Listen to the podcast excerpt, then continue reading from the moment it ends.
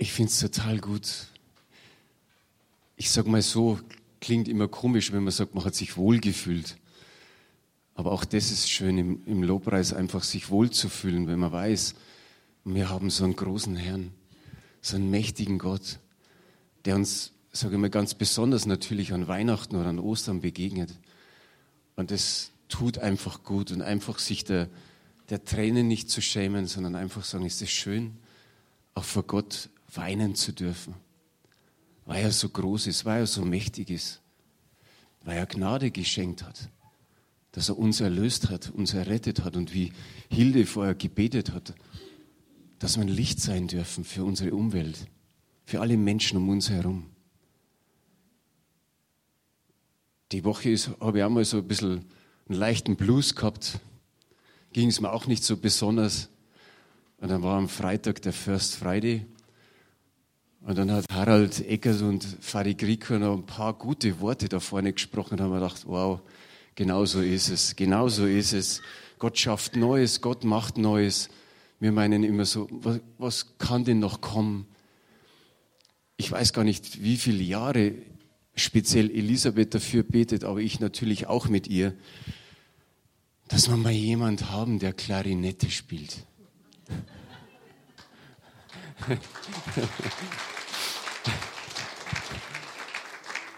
Und das war jetzt einfach ganz besonders für uns. Danke, Kerstin, für die Gabe, die dir Gott gegeben hat. Mein Titel für heute Morgen heißt ganz einfach, seid stille und erkennet, dass ich Gott bin. Psalm 46, Vers 11. Und ich habe einfach so, es ist nicht eine Idee, einfach so ein Empfinden, dass wir wirklich einmal stille sind, einfach mal eine Minute, grob eine Minute, ich rede dann wieder, dann ist die Minute ungefähr vorbei, dass wir einfach stille werden, dass wir in unsere Position kommen, wo wir oft kommen sollten, nämlich stille zu werden vor dem Herrn.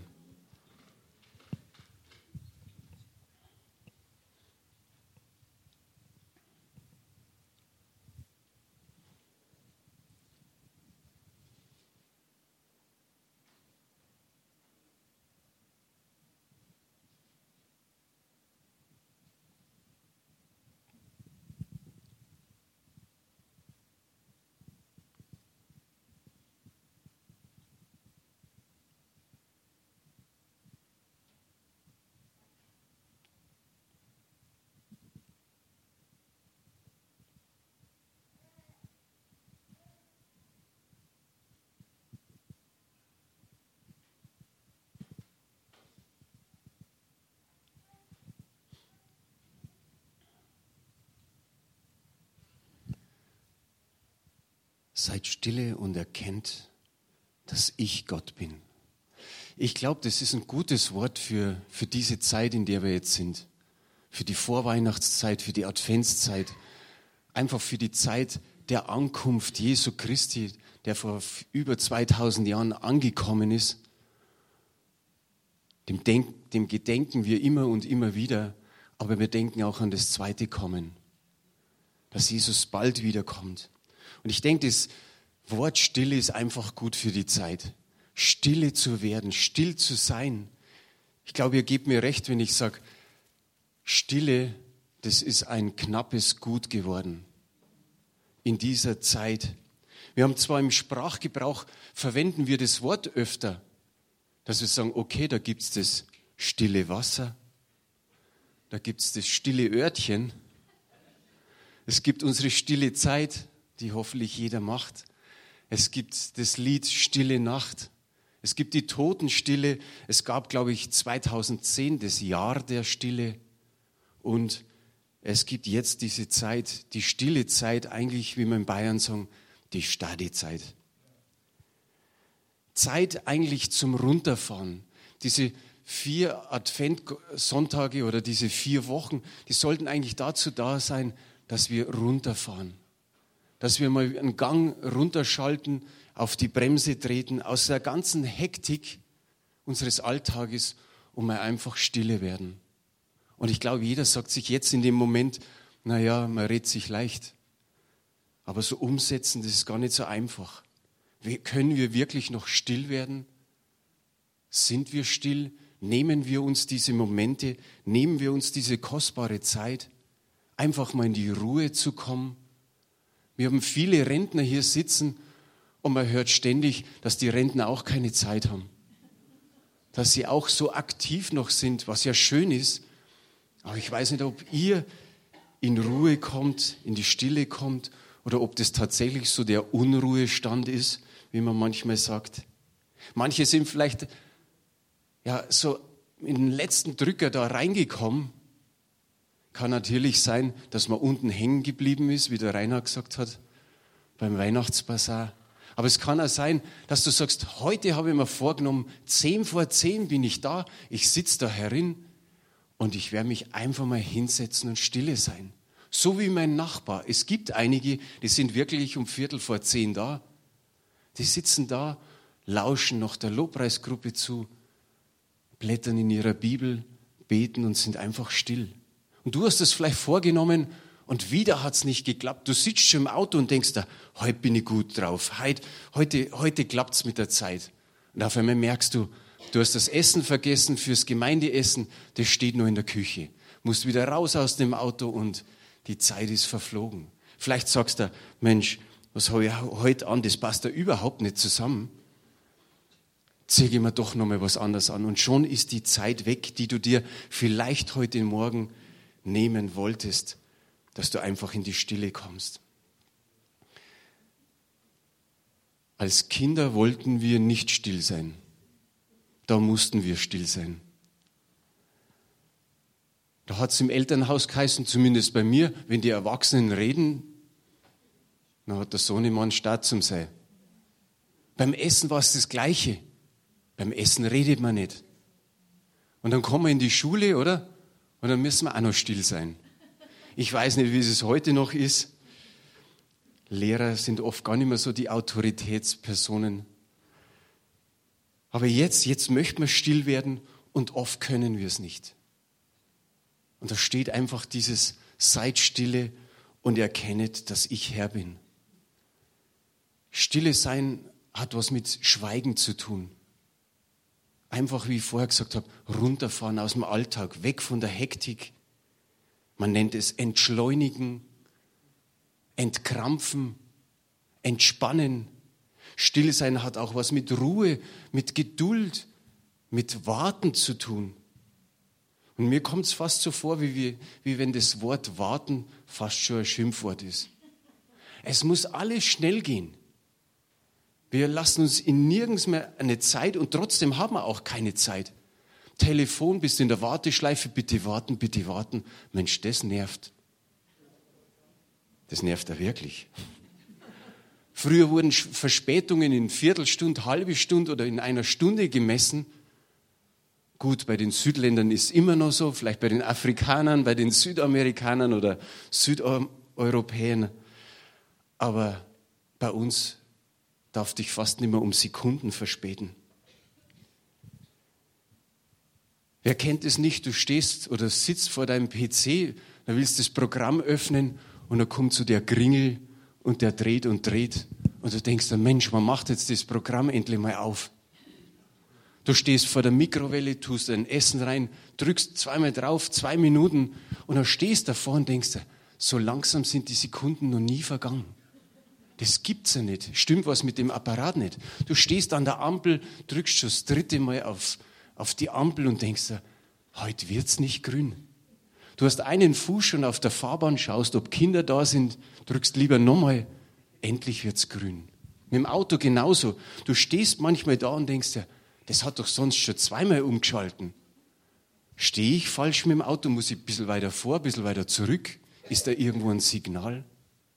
Dein Freund, den du anrufst, der hebt beim dritten Mal noch nicht ab und du wirst ungeduldig. Warten und Ungeduld hat schon ein besonderes Ausmaß in unserem Leben genommen. Ihr kennt alle diese Situation. Du bist vielleicht in einem Amt oder vor dem Büro des Amtes und da ist eine Schlange und du kommst irgendwann dran, du wartest eigentlich bloß noch auf deine Papiere Und dann kommt doch endlich der raus, der Beamte, und du denkst, jetzt geht wieder ein Schub rein, jetzt, jetzt geht wieder was weiter. Und auf einmal sagt der Beamte, unser Computersystem ist abgestürzt. Wir bitten Sie nochmal um ein bisschen Geduld. Und du hast schon so einen dicken Hals. Und denkst, jetzt kriege ich dann die Krise. Und irgendwie geht es nicht weiter. Und in deinem Gedanken kommt auf einmal, was könnte ich alles schon gemacht haben in dieser Zeit? Was könnte ich alles machen? Und jetzt stehe ich dumm hier. Und dann geht es da so ähnlich. Ich habe dieses Männchen mitgebracht auf der nächsten Folie. Die Älteren kennen das noch, oder? Das, wer wird denn gleich in die Luft gehen? Das HB-Männchen. kennen sogar die Jungen, weil Franzi lacht. Der hat auch immer viel Ärger gehabt, dem ging es nicht zu so schnell und dann ging er richtig in die Luft. Da hieß es zwar, er sollte eine Zigarette rauchen, dann geht's wieder. Aber ich denke, wir sollen stille werden. Wir sollen wirklich still werden. Auch in solchen Situationen. Im Oktober war ich mit meiner Frau, sind wir da hoch zur Kfz-Werkstatt gefahren, haben gesagt, lass mal die Reifen wechseln. Dienstag, unser freier Tag, 10 Uhr haben wir ausgemacht. Dann kommst du hin, dann kommt so auf dein Dach so eine Nummer drauf, Nummer 9. Und wir schauen so und denken uns, Nummer 8, Nummer 7, Nummer 6, Nummer 5. 10 Uhr, Termin. 10.15 Uhr, 10.30 Uhr. Bei Elisabeth riss schon der Geduldsfaden. Sie stieg aus, geht ins Büro und sagt, müssen wir einen Termin ausmachen und dann ist es halb elf und wir sind immer noch nicht dran. Und der Mann sagt, tut uns echt leid, wir haben vier Reifenmonteure, zwei sind da und die anderen zwei haben noch nicht mehr angerufen, warum sie nicht da sind. Wir tun unser Bestes okay, du kommst dran. Und der hat echt das Beste gemacht. Der, der war so schnell, der hat es echt super gemacht, dieser Reifenmonteur. Und dann hat er nur gesagt, die Winterreifen tue ich Ihnen das letzte Mal drauf. Beim nächsten Mal kommst du da nicht mehr durch. Und besser kaufen Sie sich Allwetterreifen. Da haben wir gedacht, ja, dann muss das nicht mehr wechseln. Dann hat er auch wieder weniger Arbeit. Der war gestresst. Stille sein, hat nichts damit zu tun, um einfach die stille Zeit zu verlängern, sondern einfach mal eine Zeit nehmen, wo du sitzt vor Gott, sagst nichts und wartest auf ihn. Das Einzige zu erkennen, dass er Gott ist und einfach mal sein. Seid stille und erkennt, dass ich Gott bin. Gott, denke ich mal, ruft es laut in unser Herz heute Morgen. Am Ruhetag, am Sonntag, dass wir das mit in den Alltag hineinnehmen, Zeiten der Ruhe, Zeiten der Stille, Zeiten des Loslassens. In diesem Psalm 46, es ist auch in den anderen Psalmen so, da spricht doch immer der Psalmist. Und komischerweise genau in diesem Vers 11 spricht Gott. Gott sagt auf einmal mittendrin, seid stille und erkennt, dass ich Gott bin. Und das finde ich genial. Seid stille, wie ich vorher gesagt habe, Gang zurück, Bremse rein. Er ruft es in unseren Alltag hinein, ob du am Amt bist, beim Reifenwechseln, beim Arzt, im Supermarkt, in der U-Bahn, wo er immer. Wir können immer wieder irgendwo still sein und einfach auf Gott hören. Ich habe nachgeschaut, im Hebräischen gibt es mehrere Ausdrücke dafür, für dieses Seid still. Da steht einfach mal Stopp, also merken wir es auch hier schon, dass Gott ruft, stopp, stopp mal, renne nicht so rum, sei nicht so eilig, sondern stopp mal.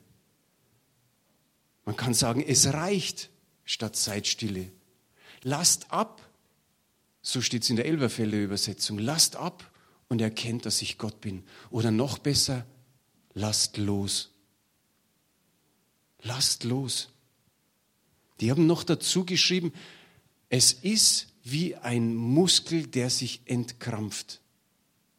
Und es ist beim Loslassen. Wenn wir alles halten, dann entkrampft sich der Muskel nicht. Aber da heißt es loslassen und einfach mal erkennen, dass Gott der Herr ist. Seid still und lasst los von Dingen, die uns ablenken, die uns bedrücken, die uns ja, abhalten, ihm den gebührenden Platz zu geben. ihm den Platz zu geben, den er schon lange hat und den wir ihm aber immer wieder neu geben müssen. Auch ich habe mal, deswegen habe ich vorher auch so ein Stück weit geweint, auch ich musste loslassen. Ich habe immer gedacht, es gibt keinen Gott. Ich habe da nie drüber nachgedacht, ob es einen Gott gibt. Ich habe mir gedacht, nein, es gibt keinen Gott. Und auch da musste ich loslassen. Ich musste loslassen von meiner Gleichgültigkeit. Ich habe mir gesagt, Religion und Jesus und Kirche und Glaube, das ist mir alles so egal. Und eines Tages habe ich gespürt, wie ich innerlich gerufen habe, wenn es dich gibt, dann zeig dich. Wenn es dich gibt, dann gib eine Antwort drauf. Wenn es dich gibt, dann heile meine Tochter. Und ihr wisst es, dass meine Tochter so ja, einen Unfall hatte, wo die linke Hand weg musste, in Anführungsstrichen. So haben es die Ärzte gesagt. Und am Schluss war es nur der, das Endglied des linken Ringfingers. Aber in, genau in der Zeit musste ich loslassen, weil ich zu Gott geschrien habe. Innerlich, keiner hat es gehört. Aber ich schrie, wenn es dich gibt. Und dann habe ich ihn entdeckt. In dieser Heilung. Und ich musste loslassen. Loslassen einfach von diesem, es gibt keinen Gott. Da ging es mir so, wie es in diesem Psalm heißt. Seid still, lasst los. Ich war still und habe hab so eine Begegnung mit Jesus gehabt. Und ich glaube, das ist das Wichtige, dass wir immer wieder loslassen müssen. Am besten alles. Nicht nur eigentlich irgendwas, sondern am besten alles. Loslassen von falschen Idealen wo wir meinen, dass wir die Welt retten können. Da gibt es so ein Lied, ich muss noch die Welt retten und nur irgendwelche Mails checken oder so. Loslassen von vorgefertigten Überzeugungen, dass sich alle Menschen bekehren müssen. Nein, es heißt, der Weg ist schmal.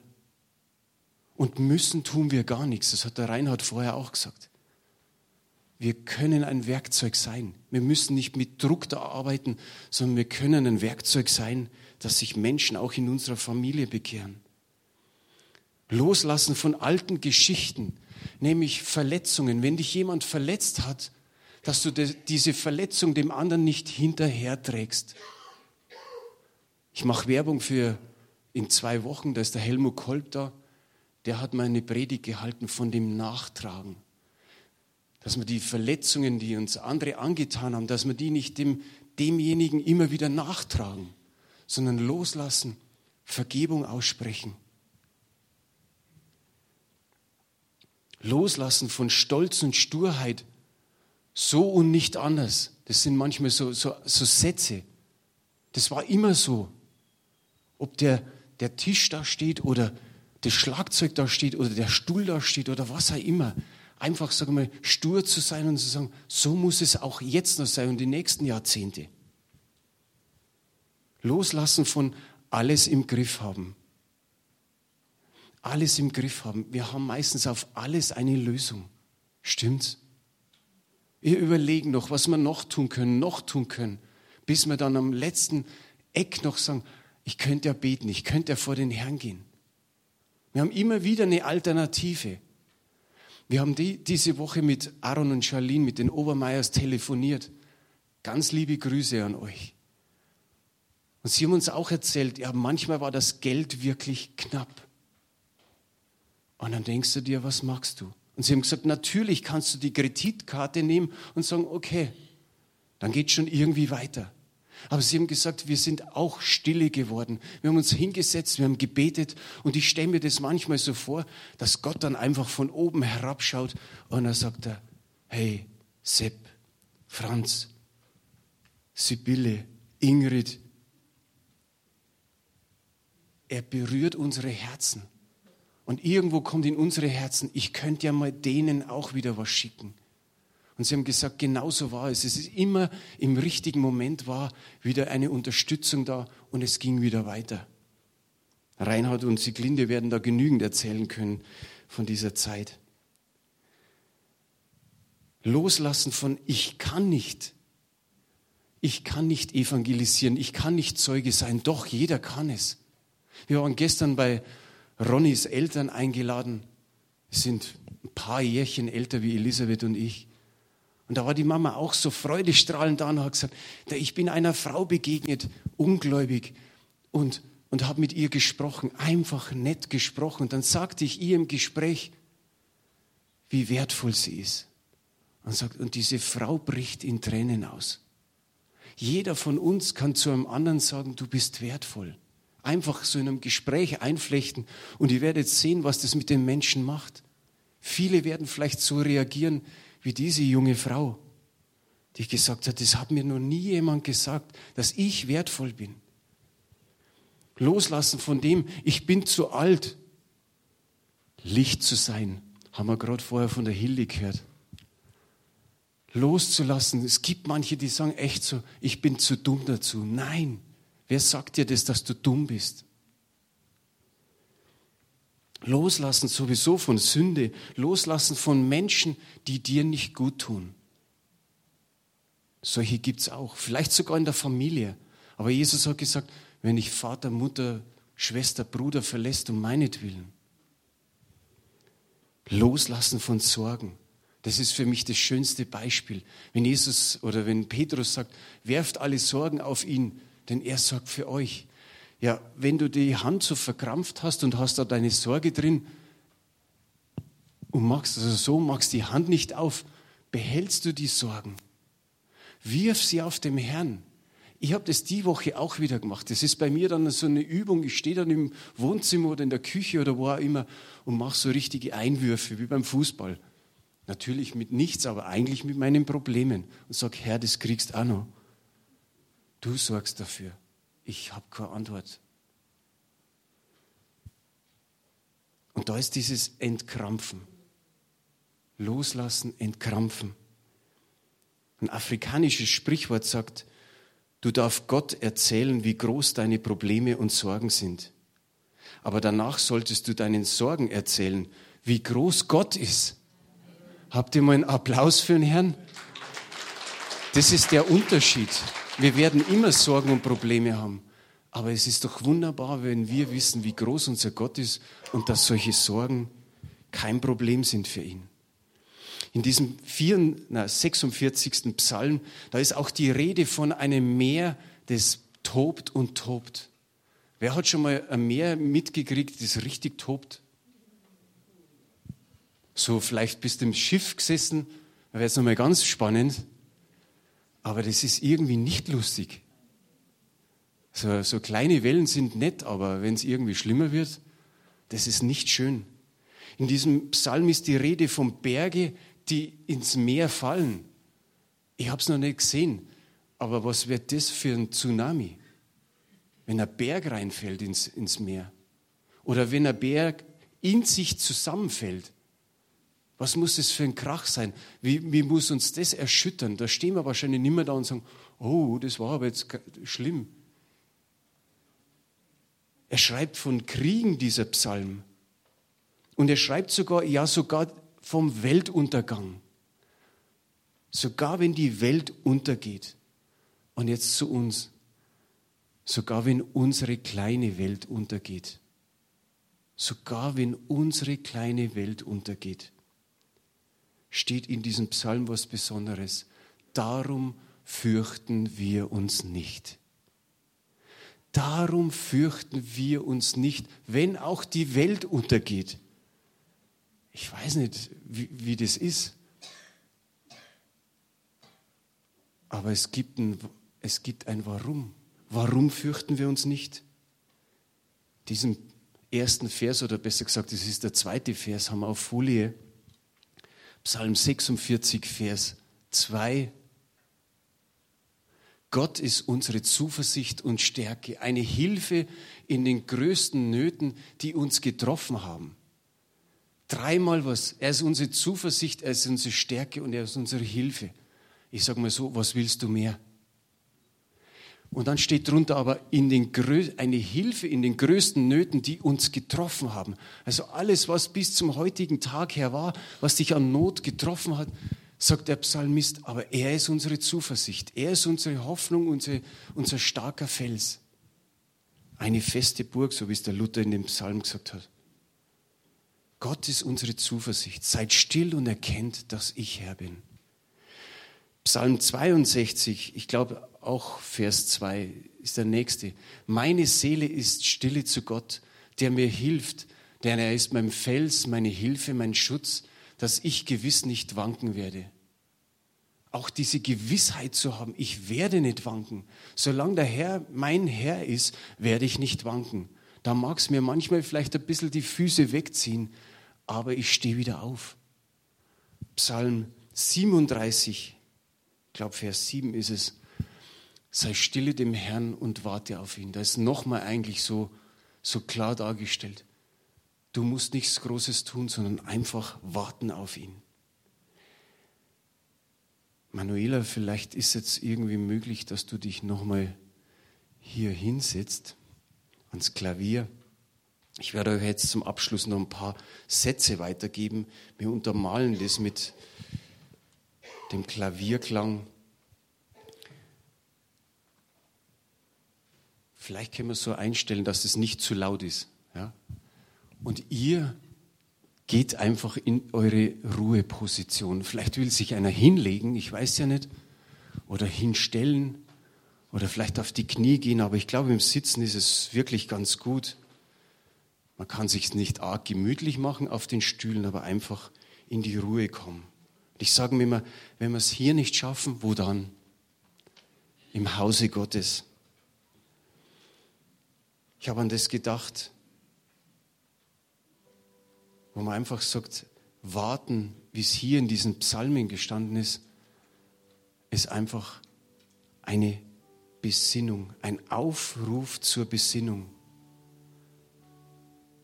Vor Tagen habe ich, oder vor zwei, drei Wochen habe ich mal drüber gesprochen, von einem Coffee to go. Auch das ist eigentlich hektisch, weil man kann sich nicht einmal mehr hinsetzen. Vielleicht geistlich gesehen müssen wir wieder auf den Tee zurückgreifen. Abwarten und Tee trinken.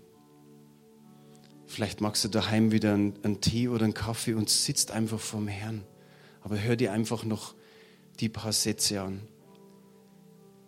Vielleicht fällt es uns deshalb schwer mit dem geistlichen Leben, weil die Stille fehlt. Stille eröffnet uns einen neuen Blick auf Gott. Gott liebt es, sich in der Stille zu zeigen. Und nochmal, Gott liebt es, sich in der Stille zu zeigen, dir zu zeigen. Lass alles los. Lass wirklich alles los, nur nicht Gott. Ein Denkanstoß. Das Allerwichtigste ist, in den unerträglichen Herausforderungen, die wir erleiden müssen, unsere Seele zu beruhigen. Es ist unsere Verantwortung, unsere Augen von den Umständen zu lösen, zu Gott zu erheben und uns bewusst zu machen, dass er souverän in jeder Situation regiert. Das nächste Mal, wenn du dich in einer Situation befindest, über die du keine Kontrolle hast, erhebe deine Seele in die Gegenwart des Höchsten und erlaube ihm, dass er dich zu den stillen Wassern führt. Genieße die Wartezeiten, ob du am Amt bist, beim Arzt oder wo auch immer. Genieße sie. Verspiel die Chance nicht, mit dem Gemeinschaft zu haben, den du noch am Sonntag im Gottesdienst als die wichtigste Person besungen hast. Komm in die Ruhe. Seid stille und erkennt, dass ich Gott bin. Es liegt Kraft in dem Warten auf dem Herrn.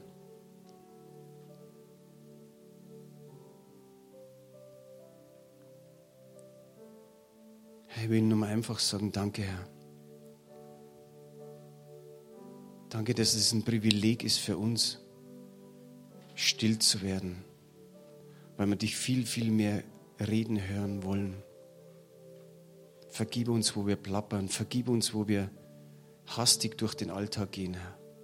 Vergib, wo auch nicht nur beim Geben, sondern auch beim Beten oder bei der Gemeinschaft du immer wieder irgendwo hinten dran bist. Vergib uns unsere Schuld, Herr. Aber Herr, wir wissen, du gibst immer wieder Neuanfänge, neue Ermutigung, dass du was Neues machst. Danke für die Kostbarkeit, still zu sein in dieser hektischen Zeit. Da, wo du reden willst, Herr, da wollen wir sagen, Herr, deine Söhne, deine Töchter, wir wollen hören. Danke, Herr, für alle Begegnungen, die wir da haben werden in der Zukunft. Es bleibt uns nur zu danken, Herr.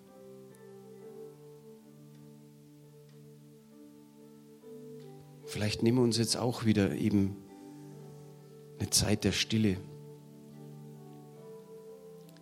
Ich kann jetzt einfach sagen, ich weiß nicht, was ich jetzt tun sollte. Vielleicht kommt da ein geistlichen Impuls. Vielleicht hat der Rainer da irgendwas, gerade mit dem Schlusssegen oder so. Vielleicht, wenn du wirklich Gebet brauchst, dann melde dich in dem Moment oder in dem Sinne, dass du nach vorne kommst. Aber wenn du einfach still sein willst und sitzen willst, dann genieß diesen Augenblick einfach. Amen.